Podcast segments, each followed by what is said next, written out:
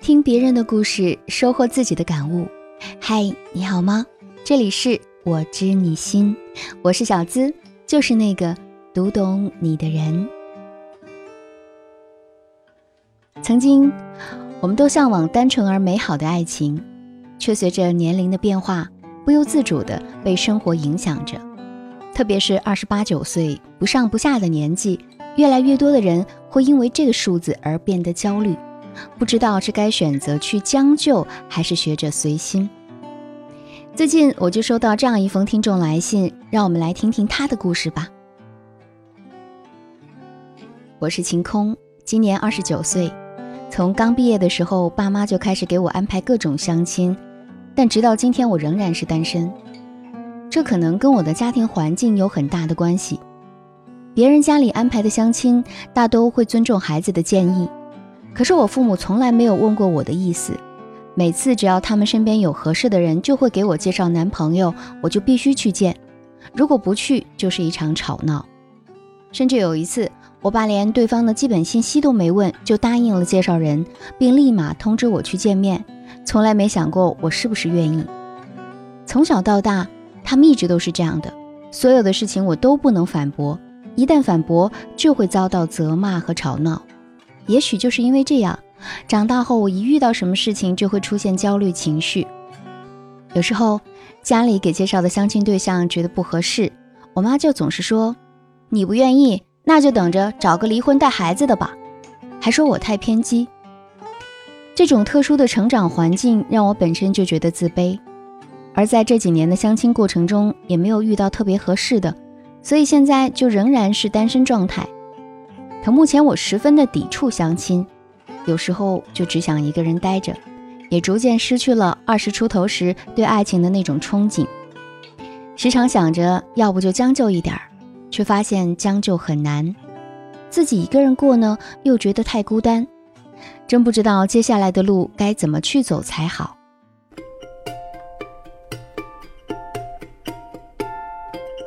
很多人都爱说，人生嘛。不就是将就着过？你不在这里将就，就会在那里将就。特别是老一辈的人，总会有这样的观念啊。所以对于子女的婚事，就总想着多加干预。可是很多事情，等我们经历了才知道，大多数将就过一生的人，究其原因，还是自己太害怕麻烦，不敢尝试，不去解决。可麻烦不会自动消失的，你越是怕它，它就越是穷追不舍。像晴空这样的姑娘，其实大多存在这样的问题：第一，总是嫌自己不够好。爱情当中，很多人都会有自卑心理，比如我不够优秀，家里条件也不好，所以找不到合适的人。我现在这个年纪，想找个合适的也不容易。我没有魅力，男人都喜欢魔鬼身材的美女，我没资格喜欢人家。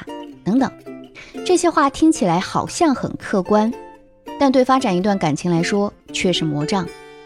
一个人对自己评价过低的时候，往往会变得特别敏感，别人的一句话就会觉得是对自己的抵触，然后就很容易会放弃，这才是真正让你单身的原因。再加上父母本身的打压和嫌弃，就会更觉得自己一无是处，不敢对另一半有更多的要求和更好的期待。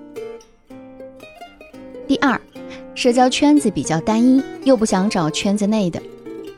现在大部分人都喜欢在熟悉的圈子内活动，上班、下班、回家、刷剧、吃饭、睡觉，基本上交往的也就是同事、几个固定的朋友、小区内熟悉一点的邻居等等。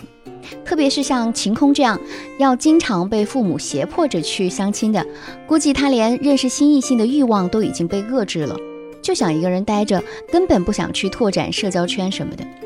所以，社交圈子单一，圈子内又没有合适的人，就只能暂时性单着。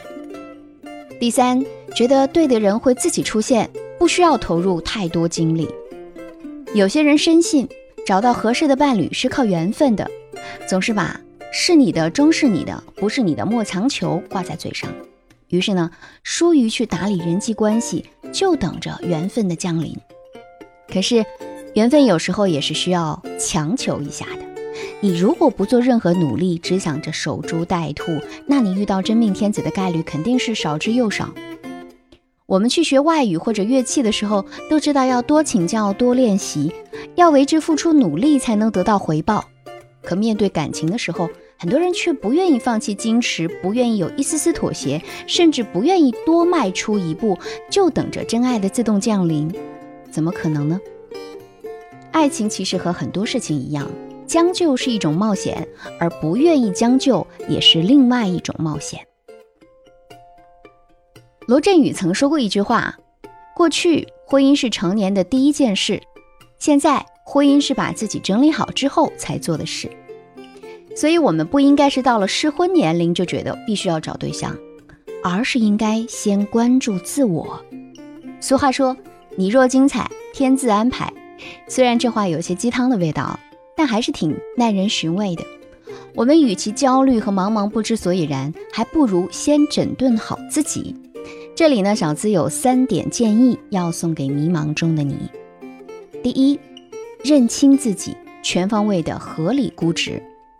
可能很多人会说，我很清楚自己的优缺点啊，但有时候你会发现，你自己的评估可能是片面的。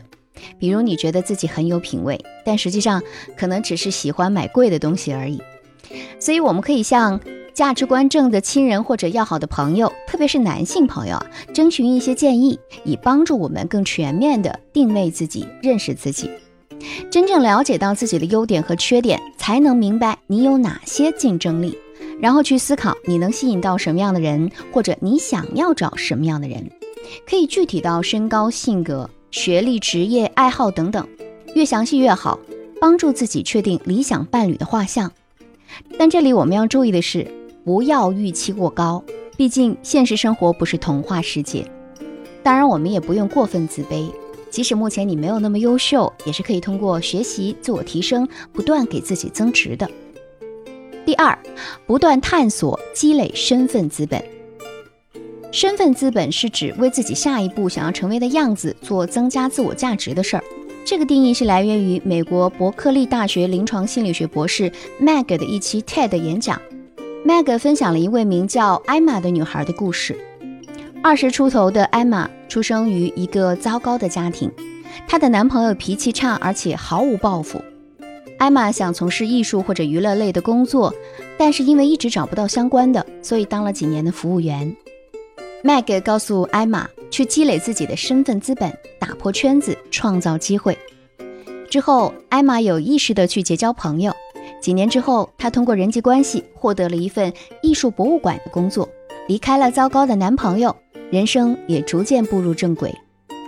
成年人的世界里，身份资本的积累可能会为你换取职位、爱情，也可能让你过上想要的生活。也许有人会说，他可能是幸运的，才能摆脱圈层。可人生不就是不断的自我探索、自我进化的过程吗？这些探索可以是学着改变自己的穿衣风格，让外在形象提升；可以是培养兴趣爱好，查到拉丁古琴，让自己更加有趣；也可以是熟练掌握一门外语，去结交不同频率的朋友等等。这些改变可能不会一下子就让你脱颖而出，但是可以增强自信心，让你在遇见喜欢人的时候，不再只想着如何逃跑。第三，打开心扉。勇于尝试去交往，很多女生在面对爱情的时候，一直是浪漫主义、完美主义，总喜欢给第一印象没有感觉的人画上永远的红叉叉。